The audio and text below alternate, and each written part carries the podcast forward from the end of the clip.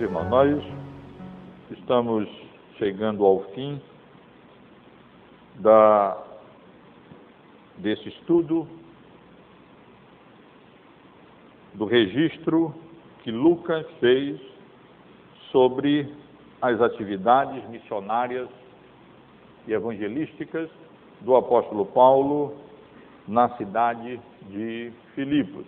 Os irmãos têm acompanhado essa exposição do livro de Atos, sabem que estamos estudando a segunda viagem missionária de Paulo, que saiu juntamente com Silas, depois arrebanhou Timóteo, e Lucas depois se juntou ao grupo, e então eles, dirigidos pelo Espírito Santo de Deus a cada passo, em cada momento, eles cruzaram o Mar Egeu, que separa a Ásia da Europa, e então foram conduzidos à cidade de Filipos, por, por onde eles começaram a obra de evangelização da Europa.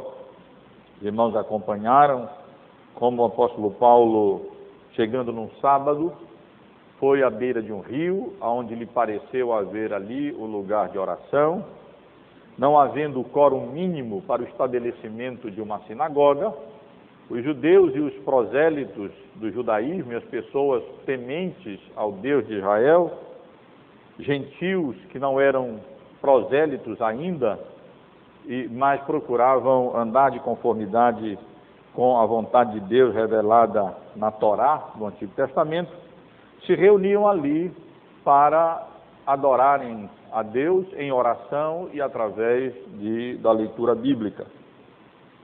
E os irmãos acompanharam nessa exposição como o apóstolo Paulo, falando do Evangelho ali, naquele local, num sábado, Lídia, uma vendedora de púrpura, foi teve o seu coração aberto pelo Espírito Santo de Deus para atender às coisas que Paulo pregava, e assim ela e toda a sua casa chegaram ao conhecimento salvífico do Evangelho da graça de Deus em Cristo Jesus.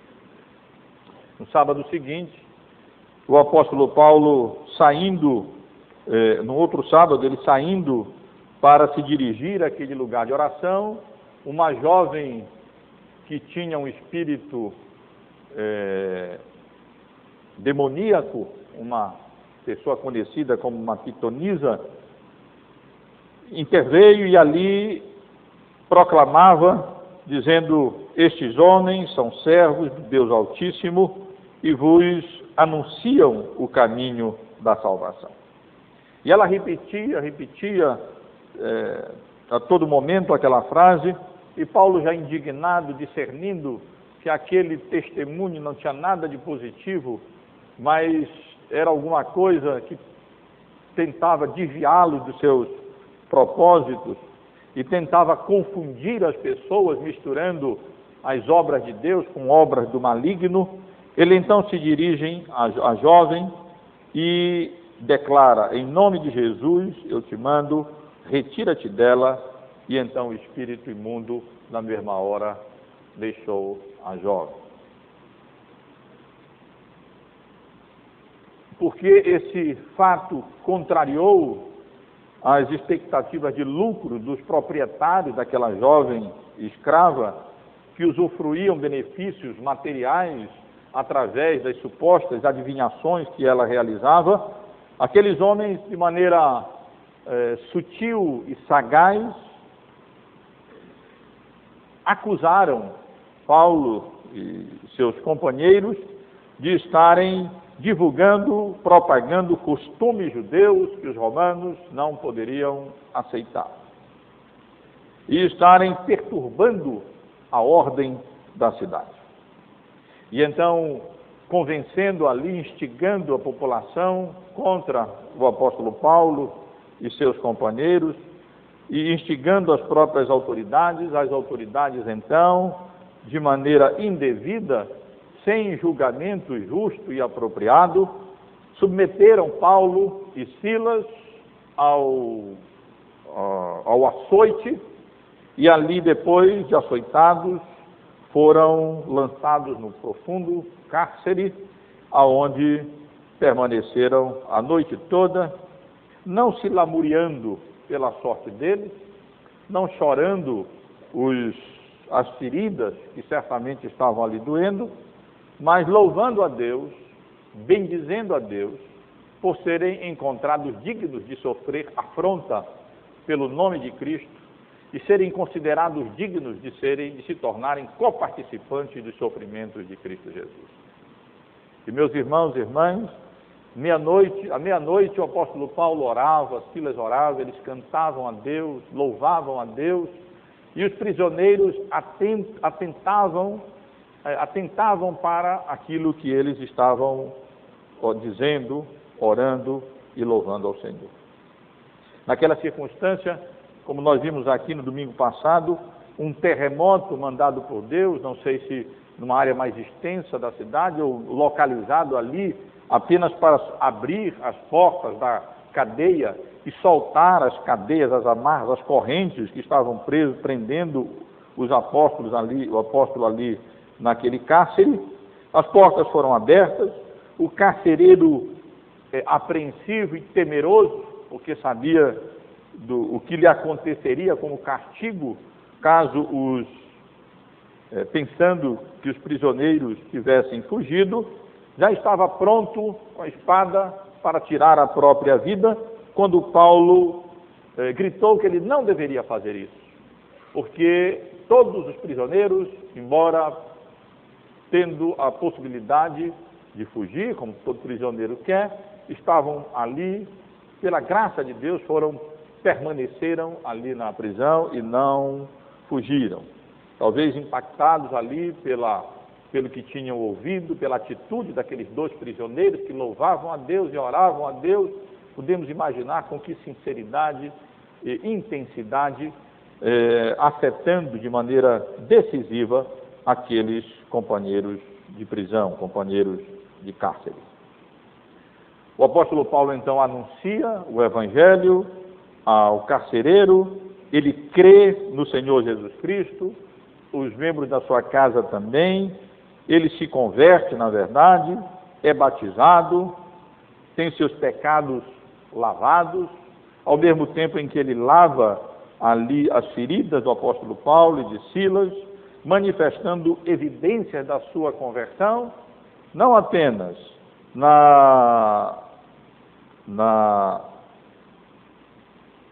na sua atitude é, de amor cristão, nesse ato, e também oferecendo alimentação para Paulo e Silas, mas também evidencia a sinceridade da sua conversão, se submetendo à ordenança do batismo e, especialmente, manifestando a alegria típica da vida cristã, alegria daqueles que, pela misericórdia e graça de Deus, têm os seus pecados perdoados por, pelo amor de Cristo Jesus, são salvos, feitos novas criaturas e agora passam a viver uma vida é, totalmente diferente. O relato que concluímos o estudo no domingo passado, no versículo 34, nós lemos: Então, levando-os para a sua própria casa, lhes pôs a mesa e com todos os seus manifestava grande alegria por terem crido em Deus. Meus irmãos, assim nós chegamos nessa porção final que temos para considerar é, hoje à noite. A porção que temos é a conclusão de todos esses, do relato de todos esses acontecimentos. Irmãos, perceberam como Deus, na sua soberania, conduziu todas as coisas, levou o apóstolo Paulo, levou Silas até ali a cidade de Filipos, para que eles anunciassem, anunciassem o evangelho aos seus eleitos diante da fundação do mundo. E entre os seus eleitos estava aquele, aquela mulher asiática, vendedora de púrpura, estava quase certamente aquela jovem liberta desse espírito demoníaco, aquela escrava provavelmente grega, e também esse centuri, esse carcereiro veterano de guerra eh, romano, responsável ali pela guarda da prisão de Filipos, entre provavelmente outras pessoas que haviam sido também eh, alcançadas pela pregação do Evangelho e haviam sido convertidas a Cristo Jesus. Como desdobramento de tudo isso, como vimos, é, o apóstolo Paulo foi ali encarcerado, foi preso. Durante a noite aconteceu todos aqueles acontecimentos registrados aqui.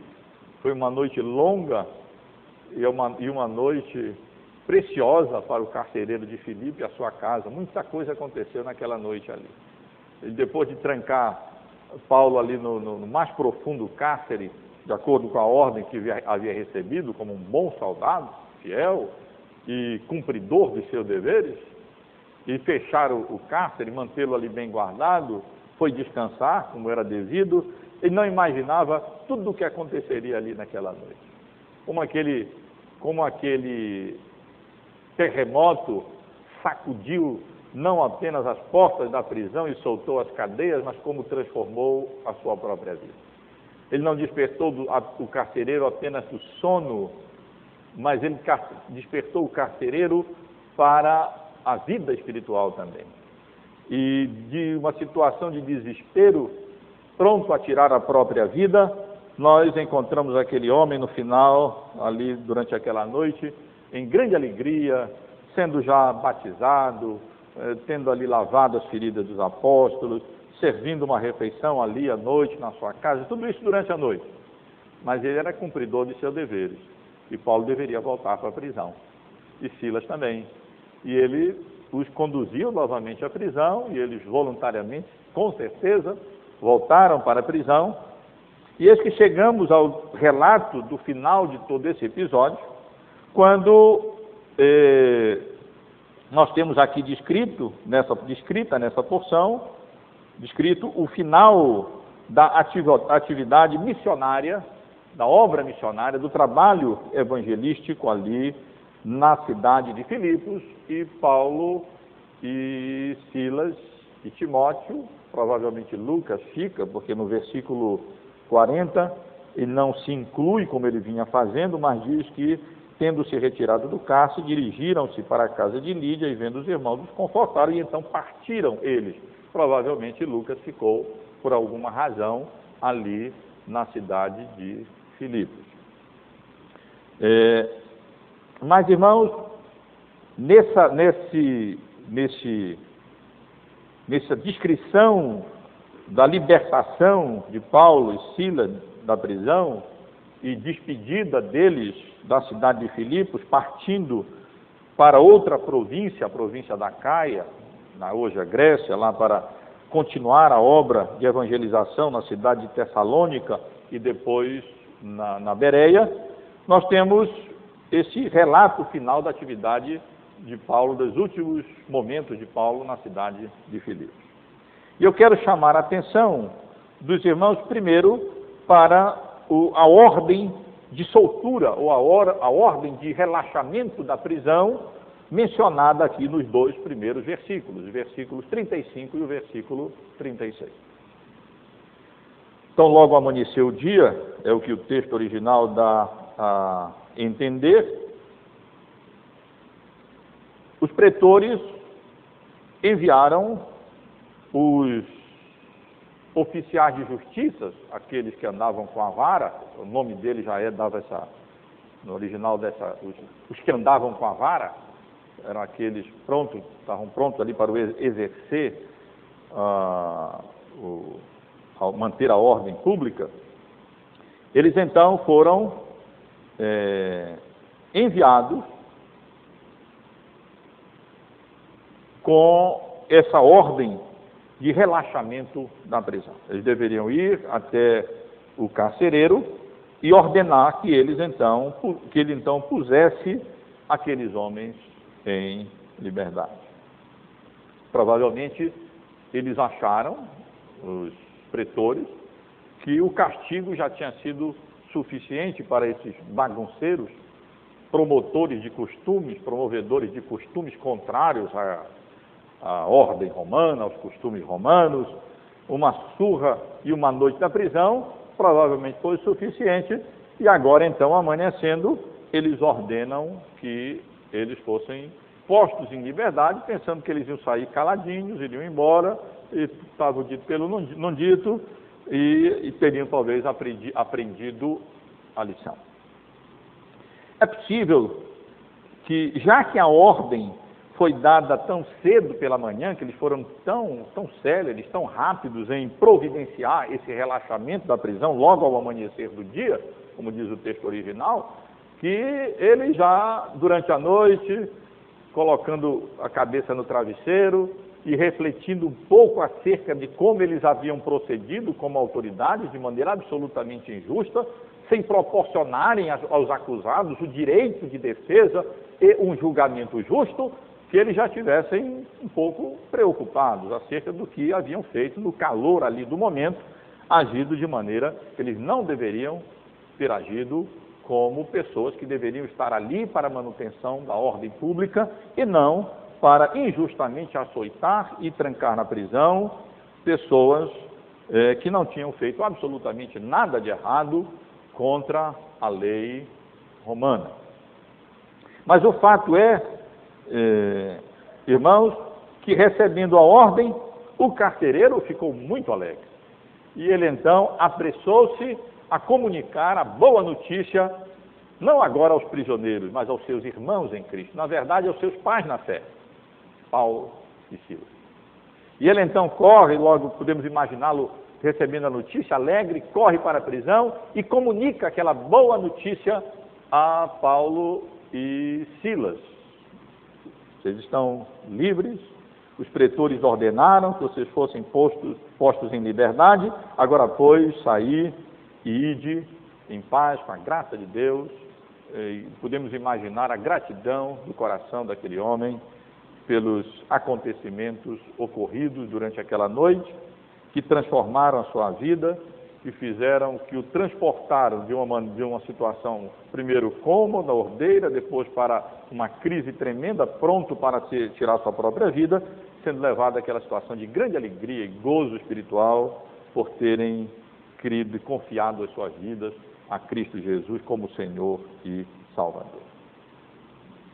Mas, meus irmãos, nesse, Lucas registra aqui não apenas a ordem de soltura, é, decretada ali pelos pretores a comunicação dessa ordem aos prisioneiros, mas ele comunica também, ele, ele, nos informa também acerca do protesto de Paulo, aqui no versículo 37.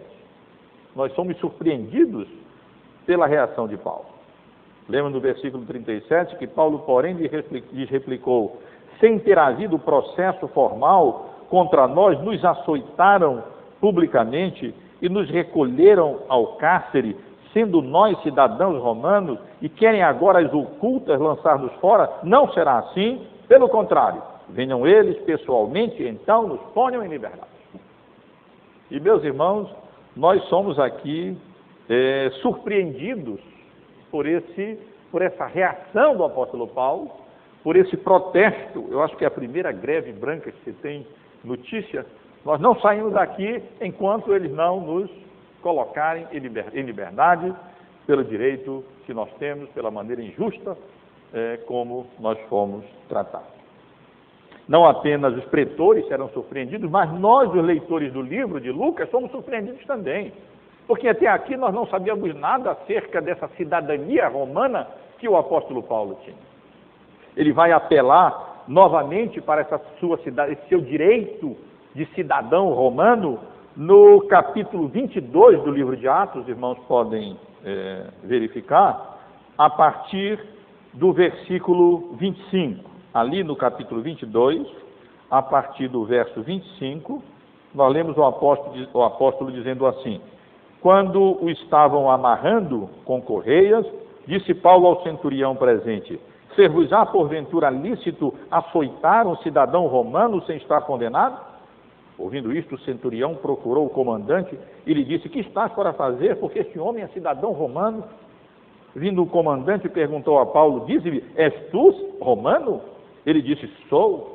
Respondeu-lhe o comandante: A mim me custou grande soma de dinheiro este título de cidadão, disse Paulo, pois eu o tenho por direito de nascimento.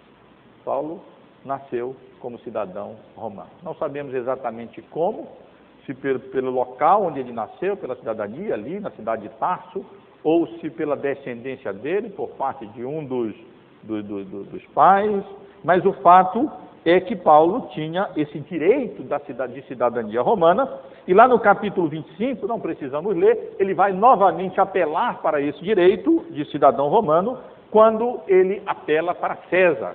Era um direito que os cidadãos romanos tinham de apelarem para ser julgado pelo próprio imperador. E ele faz uso desse seu direito, fará uso desse seu direito, novamente lá no capítulo, no capítulo 5, e de fato esse direito lhe será concedido, e Paulo então vai acabar embarcando para anunciar o evangelho em Roma, preso, quando for levado, é, quando seria levado perante o imperador romano. De acordo com a lei romana, um cidadão romano, ele não poderia ser penalizado, açoitado, preso, a não ser após um julgamento absolutamente formal e concedendo a ele todos os direitos que ele tinha devido à sua cidadania é, romana. Bastaria, em ocasião de dificuldade, um romano dizer civis romanus sum. Era a expressão que eles diziam em latim para dizer somos cidadão romano, sou cidadão romano. E então todo direito teria que ser concedido àquela pessoa. Quando nós lemos esse texto e vemos aqui Paulo argumentando, é, protestando contra a injustiça que sofrera, lançando mão do direito da cidadania romana que ele tinha, uma pergunta que a gente faz é por que, que ele não disse antes isso? E se livrou de todos aqueles açoites e se livrou de toda aquela prisão. Eu acho que ele não disse porque não teve oportunidade para dizer. A confusão, o tumulto foi grande, naquelas circunstâncias provavelmente não foi ouvido coisa nenhuma, ele podia ter dito ali o que dissesse, que provavelmente ninguém ouviria, o barulho das, das, das chibatadas e da, do popular, do povo gritando e acusando, provavelmente Paulo sequer teve o direito de argumentar ou protestar a sua cidadania romana. Ou então, por alguma razão desconhecida, ele preferiu deixar isso para depois. Não sabemos exatamente por que, que Paulo é, não fez isso antes. Mas a pergunta mais importante não é porque ele não fez isso antes ou se fez, mas é por que, que ele está fazendo isso agora.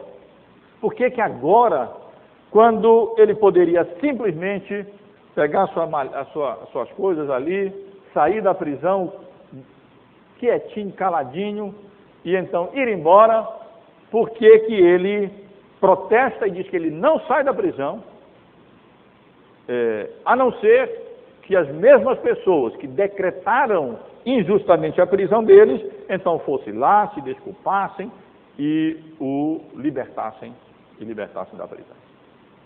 Meus irmãos, a conclusão dos bons intérpretes do, desse livro da palavra de Deus, e a minha, a minha conclusão também, é que o apóstolo Paulo não fez isso de, de maneira nenhuma simplesmente para se vingar, simplesmente movido por um sentimento menor de retribuir ou de colocar aquelas pessoas numa situação difícil, mas ele fez isso preocupado com a igreja que ficaria ali na cidade de Filipos. Se ele simplesmente saísse e deixasse a coisa do modo como estava, ele estaria abrindo, abrindo um precedente sério e aqueles irmãos que permaneceriam ali como membros da igreja de Corinto poderiam sofrer as mesmas, as mesmas eh, extravagâncias, os mesmos, a, mesma, a mesma atitude eh, ilegítima eh, que eles sofreram. E quase certamente o apóstolo Paulo foi movido por essa, por essa motivação de evitar que o mesmo acontecesse depois com aqueles irmãos que ficariam ali em Filipos, como parte da igreja, recém-nascida ali, dando o seu testemunho, e que também poderiam ser alvo das mesmas pessoas, os donos daquela jovem, e então eles poderiam começar a acusá-los e lançar coisas contra eles. Então, é, provavelmente Paulo quis esclarecer a situação e dizer para aqueles pretores: não, isso não foi assim, o que eu fiz foi libertar aquela moça. Ele dificilmente perdeu essa oportunidade de anunciar o Evangelho àquelas, àqueles pretores, como ele costumava fazer, sempre que era levado diante de alguma autoridade civil ou religiosa, e quase certamente nós podemos imaginar, aqui nós temos só um resumo, Paulo dizendo, não, não isso foi uma atitude injusta, eu não, não fiz mal nenhum, nós não estávamos eh, pregando costumes contrários à lei romana, apenas eu estou aqui como, como, como, apóstolo de Cristo para anunciar o Evangelho da graça de Deus em Cristo Jesus. E então ele pôde expor a situação e é, desmascarar aquela atitude dos proprietários da jovem, que reivindicando cidadania romana, aquelas coisas todas, na verdade eles estavam preocupados, é porque o lucro deles havia a possibilidade de ganhar dinheiro através daquela moça havia é, sido exorcizada juntamente com o demônio que deixou a jovem. Mas o, o fato é que Paulo faz uso da, do seu direito de cidadão romano mais de uma vez no Novo Testamento, várias vezes no Novo Testamento, é, e faz uso disso com vistas a, ao benefício da igreja e em benefício, em prol da promoção do reino de Deus aqui nesse mundo. Nos versículos 38 e 39, Lucas registra a desculpa dos pretores que, quando foram comunicados acerca da cidadania romana do apóstolo Paulo, ficaram preocupadíssimos.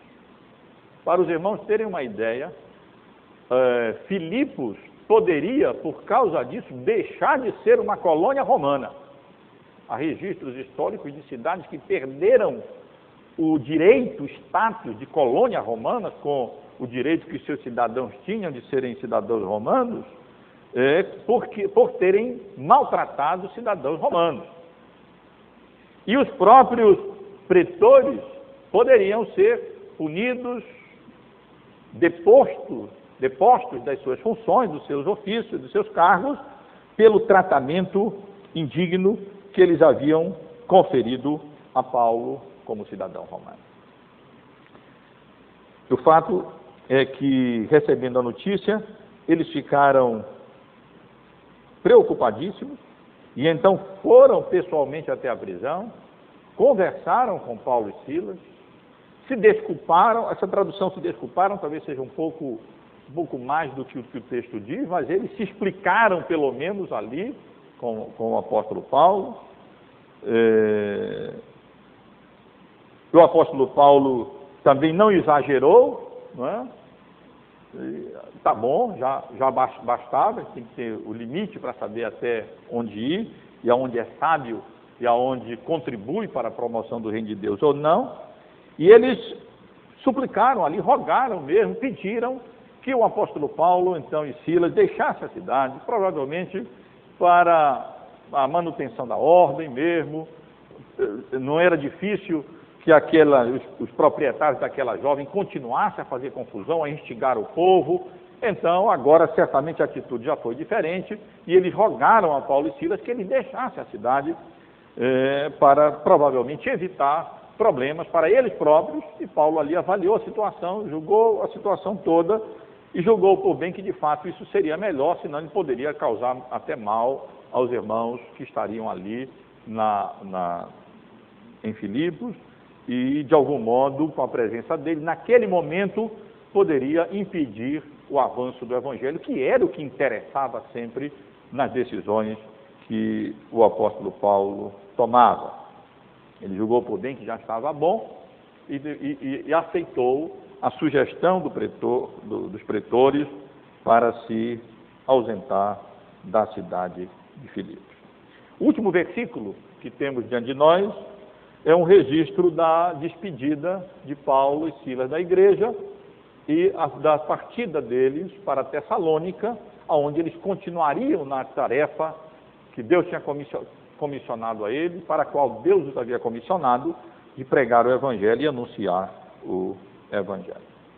Livres da prisão, assim como Pedro havia feito quando foi liberto da prisão por João, o anjo, lembram? Eles procuraram imediatamente a igreja. Eles foram à casa de Lídia, onde eles estavam hospedados, os irmãos lembram, e aonde certamente a igreja estava se congregando, para então se despedirem os irmãos e vejam só, ao invés de deles serem confortados, eles confortarem os irmãos. É o que o texto diz. E podemos imaginar que eles confortaram ali a igreja, mais ou menos da mesma maneira que eles confortaram as igrejas de Antioquia e Icônio, quando eles retornaram, eh, a mesma palavra é utilizada no versículo 22 do capítulo 14, quando nós lemos que eles passaram por essas cidades, fortalecendo as almas dos discípulos e exortando-os a permanecer firmes na fé e mostrando que através de muitas tribulações nos importa entrar no reino de Deus. Então podemos imaginar Paulo ali reunido com aquela igreja nascente na cidade de Filipos, composta por Lídia, seu, sua, seus familiares, provavelmente por aquela jovem pitonisa, agora liberta daquele espírito demoníaco para poder servir a Cristo, o carcereiro, não sei se ele estava lá na hora, provavelmente ele íntegro do jeito que ele era, cumpridor dos seus deveres antes de convertido, depois de convertido mais ainda, ele certamente estava lá na prisão, mas provavelmente os familiares estavam já lá à casa de Lídia, outros que haviam se convertido, é, Timóteo, provavelmente Lucas, e ali então, naquela, na igreja, lá podemos imaginar Paulo e Silas confortando os irmãos, dizendo, irmãos, os irmãos viram, esses sofrimentos são assim mesmo, eles são parte da nossa vida cristã, importa que através de muitas tribulações nós entremos no reino de Deus, fiquem firmes, os irmãos podem padecer é, oposição e tribulação como essas que nós padecemos, mas não se deixem enmurecer por isso, continuem firmes, e eles ali então é, utilizaram aquela oportunidade para fortalecer aqueles irmãos na fé e então, eles se despediram dos irmãos e partiram para anunciar o Evangelho na Tessalônica, em Tessalônica, em Bereia, na, lá na Caia, na região da Caia, na província da Caia, e se Deus permitir, semana que vem continuaremos acompanhando os passos do apóstolo Paulo na pregação do Evangelho na cidade de Tessalônica. Meus irmãos, eu quero com base nessa porção da palavra de Deus, extrair daqui basicamente duas lições para nós. Uma do próprio texto, outra do contexto todo, da atividade missionária evangelística toda do apóstolo Paulo ali na cidade de Filipos, com base especialmente no versículo 40, quando ele foi ali para, para a igreja se despedir dos irmãos. A primeira lição que eu quero extrair daqui para os irmãos diz respeito à, revelação bíblica de que os crentes eles são pessoas que têm dupla cidadania. Nós, como crentes em Cristo, o apóstolo Paulo ensina isso, e ensina isso numa carta escrita a Filipos, a essa igreja aqui. Pelo menos duas vezes na carta de Filipos, ele utiliza o substantivo e um verbo é, que relacionados àquilo que a melhor tradução seria cidadania. No, no capítulo 1 da carta aos Filipenses, os irmãos podem acompanhar, o apóstolo Paulo menciona no versículo 27, ele diz assim: Vivei a nossa tradução não dá o menor entender isso, mas ela diz apenas: vivei acima de tudo por modo digno do Evangelho de Cristo Jesus. O texto original, ele, ele, a tradução mais apropriada seria: vivei como cidadãos. vivei essa cidadania, ou vivei como cidadão. Essa é a ideia que o texto nos, nos dá aqui. É, e no versículo, no capítulo 3 de Filipenses, no verso 20, nós lemos: Pois a nossa pátria está nos céus. Aqui, uma tradução melhor seria a nossa cidadania, termo grego politelma, a nossa cidadania está nos céus. É como se Paulo dizendo, estivesse dizendo: Nós somos cidadãos dos céus, de onde também aguardamos o Salvador, o Senhor Jesus Cristo, qual transformará o nosso corpo de humilhação para ser igual ao corpo da sua glória, segundo a eficácia do poder que ele tem de até subordinar a si mesmo todas as coisas. Nessas duas ocasiões e em, várias, em vários outros momentos, Paulo lembra as igrejas, e nesse caso, utilizando essa palavra cidadania, que era tão importante numa colônia romana, onde os habitantes tinham essa cidadania romana, uma palavra muito significativa para, para, para, para os filipenses, ele, ele lembra aqueles irmãos que nós temos uma, nós temos dupla cidadania. Nós, como crentes em Cristo, nós temos uma cidadania na pátria, no país de onde, onde nós nascemos, e nós temos também uma cidadania celestial. Nós somos vamos dizer assim, cidadãos do céu aqui numa colônia nessa terra. E como se, o ensino bíblico, irmãos, nesse sentido, é que nós somos responsáveis, temos direitos e responsabilidades nas duas cidadanias que Deus nos dá. Nós temos direitos, privilégios e temos deveres como cidadãos dos céus. Mas também, isso é parte do ensino bíblico, nós temos deveres e privilégios como cidadãos deste mundo, aonde nós nascemos. E nesse, esse é um exemplo clássico da utilização dos privilégios e direitos da nossa cidadania nesse mundo. O apóstolo Paulo não hesita em lançar mão do privilégio e do direito que a sua cidadania romana lhe concedia. Mais de uma vez, li pelo menos, mencionei mais dois exemplos para os irmãos. E ele de fato fazia assim.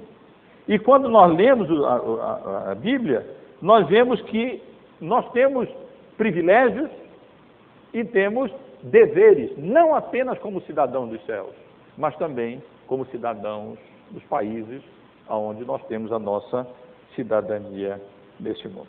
Meus irmãos, essa é uma questão importante, nós não podemos tratar dela aqui em detalhe, mas tem havido na história da igreja posições absolutamente extremas no que diz respeito a essa questão, a essa posição do crente como na sua dupla cidadania.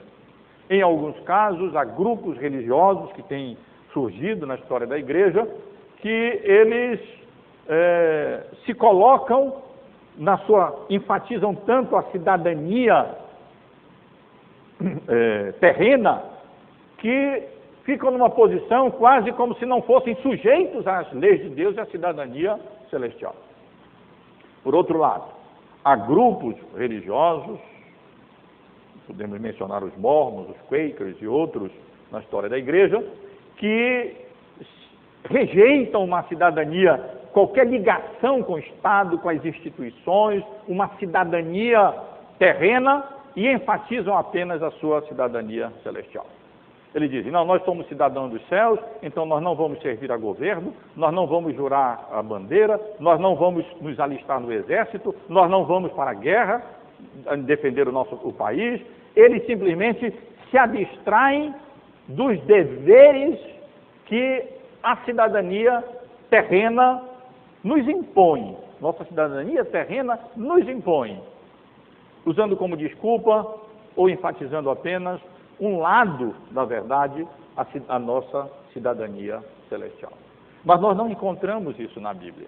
E é interessante que esses grupos que rejeitam as responsabilidades das suas cidadanias terrenas, eles são rápidos em exigir os direitos dessa cidadania terrena, muitas vezes.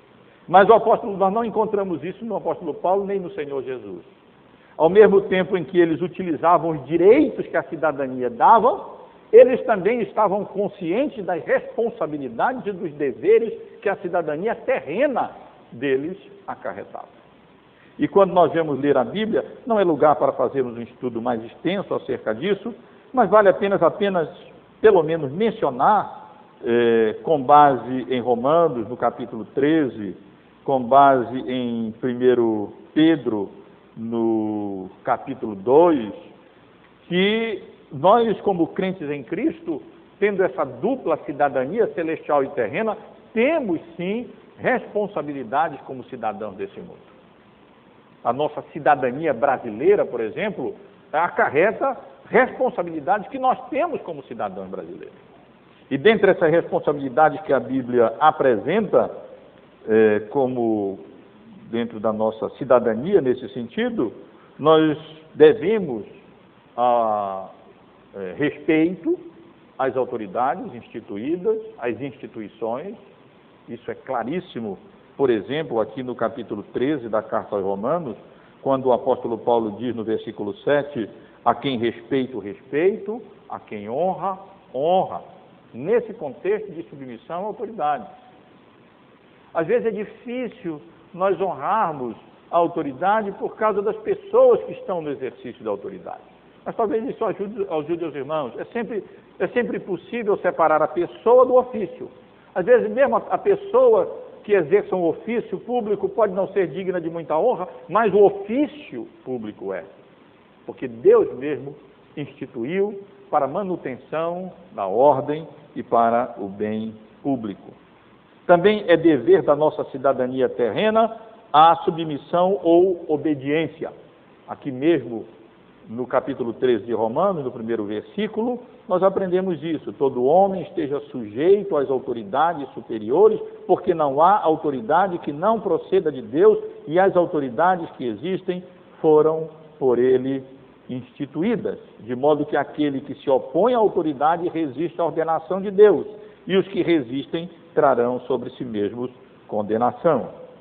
Também faz parte da nossa responsabilidade da cidadania terrena a manutenção dos governos. Paulo ensinou isso. Ele disse: Pagai a todos o que lhe é devido, a quem tributo, tributo, a quem imposto, imposto. Os irmãos devem lembrar como os fariseus tentaram armar ali uma armadilha para o Senhor Jesus nesse sentido, como que fazendo se levantar contra o Império Romano e contra esses direitos, e o Senhor Jesus pegou uma moeda e disse: De quem é essa imagem? De César? Pois bem, dai a César o que é de César, dai a Deus o que é de Deus. Nós somos chamados para a manutenção do governo para a ordem pública e por isso nós pagamos impostos, mesmo quando às vezes eles são mais do que deveriam é, ser, porque é nosso dever como crente a manutenção do governo para a manutenção da ordem e do bem público. É nosso dever ainda é, participar do governo, participar da administração pública. Nós somos cidadãos, às vezes nós não somos como os Quakers ou como os Mormons, que não juramos bandeira ou nos recusamos a servir ao exército, mas às vezes nós agimos de tal maneira que nós fugimos da nossa responsabilidade como cidadão desse mundo também. É interessante observar aqui no livro de Atos que nada indica que o centurião Cornélio, depois de convertido, tenha abandonado o seu ofício público. Nada indica que o procônsul Sérgio Paulo, depois de convertido, tenha abandonado a sua função. E muito menos que o carcereiro de Filipe, depois de convertido, tenha dito, agora eu sou crente em Cristo, não quero mais ter nada a ver com essa instituição, com o governo, com essa, com essa, com essa cidadania deste mundo, porque agora eu sou cidadão dos céus. Isso é um pensamento, atitudes estranhas ao Novo Testamento.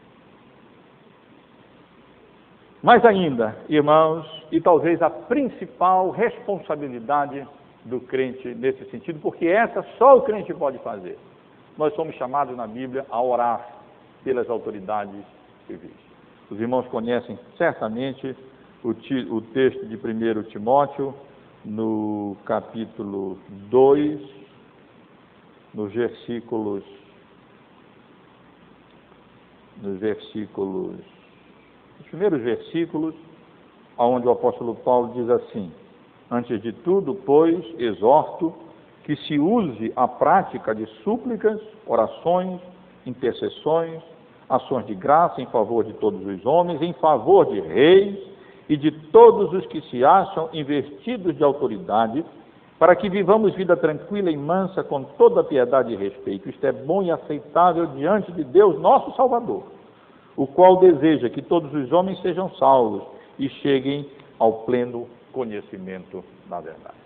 Nosso dever não é apenas o de respeito, o de obediência, o de manutenção e participação, mas o nosso dever é principalmente também, e esse principalmente porque esse só nós podemos fazer como crentes, colocar as autoridades civis e religiosas também, militares, diante do trono da graça de Deus. E aqui em Timóteo, Paulo apresenta duas razões para isso. Primeiro, para a conversão deles para que Deus seja gracioso para com eles, a mesma graça que nos alcançou, alcance essas pessoas também e eles sejam salvos.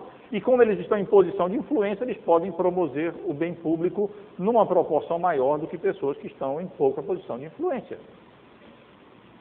Mas ele apresenta outra razão também, é para a paz nossa, para que nós possamos viver uma vida tranquila, uma vida, uma vida mansa. E às vezes nós podemos nos perguntar até quando das privações, das provações, das turbulências financeiras, econômicas, políticas, que muitas vezes nós experimentamos e não são consequências da falta de oração nossa por essas pessoas que estão colocadas em posição de responsabilidade e de autoridade, pelas quais a Bíblia nos instrui que nós devemos orar. Eu não posso, numa mensagem como essa, ir além disso. Mas quero utilizar essa passagem, irmãos, para lembrar, porque ela é, ela é clássica nesse sentido, de, de que nós, como crentes em Cristo, nós somos homens e mulheres de dupla cidadania. Temos privilégios espirituais enormes, os quais o apóstolo Paulo exalta, e nós devemos fazer uso deles. Pregação do Evangelho, a leitura da palavra, a oração, a comunhão com os irmãos, são bênçãos preciosas e privilégios que a nossa cidadania celestial nos confere em Cristo. Mas ela também nos confere grandes responsabilidades. Somos testemunhas do Evangelho. Somos testemunhas de Cristo. Somos agentes promotores do reino de Deus neste mundo. Somos soldados de Cristo para lutar contra os principados e potestades espirituais. Mas nós também somos cidadãos deste mundo. E o pensamento de que necessariamente essas duas cidadanias elas devem estar em oposição não é bíblico. Isso pode acontecer. E quando acontecer, nós temos o um ensino bíblico claro. Antes importa obedecer a Deus do que aos homens. E nós aprendemos essa lição com o apóstolo Pedro. Se a nossa cidadania terrena quiser nos impor é, qualquer coisa que vá de encontro aos deveres e responsabilidades e privilégios da nossa cidadania espiritual, então nós temos que dizer: antes importa obedecer a Deus do que aos homens. E como Sadraque, Mesaque e Abidinego, nós vamos contrariar. Ou como Daniel, nós vamos continuar orando, ainda que a, que a autoridade secular proíba. Porque o comandante deles e nós, o Rei dos Reis e Senhor dos Senhores, a patente maior nos ordena coisas que subalternos não podem ordenar o contrário. Mas isso não necessariamente deve ser assim. E nem sempre essas cidadanias estão em oposição. Na Bíblia, de um modo geral, nós não encontramos esses levantes políticos, essas coisas assim. O que nós encontramos são orientações no sentido de sermos bons cidadãos desse mundo também.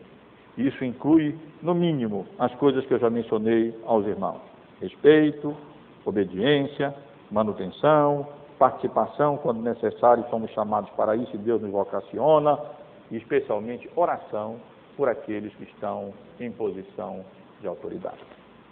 Essa é uma lição, irmãos, que esse texto nos dá.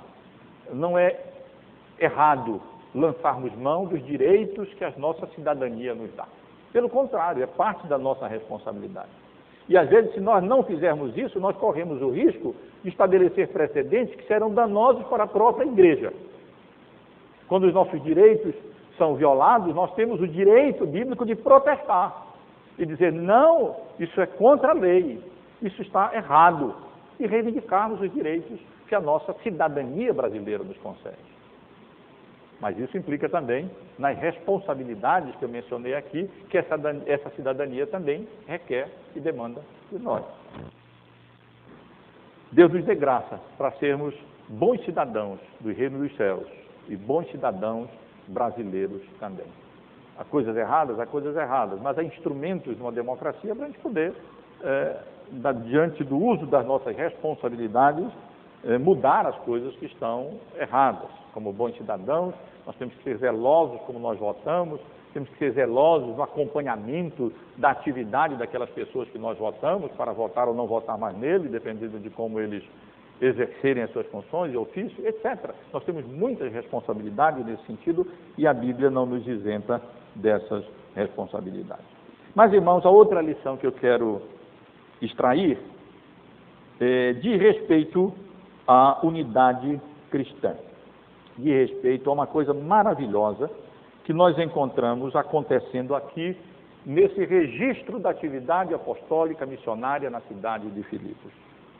É curioso, meus irmãos, quando nós lemos dos costumes dos judeus antigamente, e quando um pai de família orava diariamente, fazia parte da oração dele naquela época, dar graças a Deus porque Deus não o havia eh, feito nascer nem gentil, nem mulher, nem escravo. Os irmãos forem ler sobre as orações dos judeus, naquela época, os pais de família judeu oravam assim, as irmãs que me, me, perdoem, viu? Mas eles, eles tinham essa oração, eles davam graças a Deus por não terem sido feitos nem, nem gentil, nem mulher, nem escravo. Os irmãos imaginam a posição da mulher naquele contexto lá na época. Era manifestação de preconceito para com três classes né, de pessoas. E, meus irmãos, é interessante observar que entre os convertidos da cidade de Filipos, nós temos uma mulher, na verdade duas, nós temos gentios, todos, e nós temos escravos. Aquela mulher era uma escrava. É uma, um, aqui estão os primeiros membros de uma igreja bastante heterogênea. Era uma asiática, provavelmente uma grega e um romano níveis sociais e culturais absolutamente variados. E classes sociais tão variadas como essas que eu acabei de mencionar para os irmãos. Mas a grande maravilha do Evangelho nós lemos em Gálatas, no capítulo 3. Vale a pena nós relermos essa passagem nesse contexto, no versículo 28. Gálatas, capítulo 3, versículo 28. Eu vou ler a partir do verso 25. Gálatas 3, 25. Mas tendo vindo a fé, já, já não permanecemos subordinados ao aio, porque todos vós sois filhos de Deus mediante a fé em Cristo Jesus. Porque todos quantos fostes batizados em Cristo, de Cristo vos revestistes. De parte, de fato, não pode haver judeu nem grego nem escravo, nem liberto, nem homem, nem mulher, porque todos vós sois um em Cristo Jesus. E na igreja de Filipenses nós temos de Filipos, nós temos exatamente isso. Nem diferença de judeu nem grego, nem de escravo nem livre, nem de homem e mulher, porque pela misericórdia e graça de Deus nós somos um só em Cristo Jesus. Essa é uma das maravilhas do Evangelho. Ele nivela todo mundo por baixo. Todos temos as mesmas necessidades. Todos nós somos pecadores. Todos nós somos indignos, não temos mérito nem virtude alguma. Não interessa se homem ou mulher, se livre ou se escravo. Não interessa se gentil ou judeu, se branco ou negro, se rico ou pobre, se culto ou pessoa de pouca cultura. Em Cristo Jesus, nós somos um só corpo, pela misericórdia e graça dele. Fomos salvos da mesma maneira, temos a mesma salvação e somos, e somos irmãos em Cristo Jesus. Que Deus nos abençoe.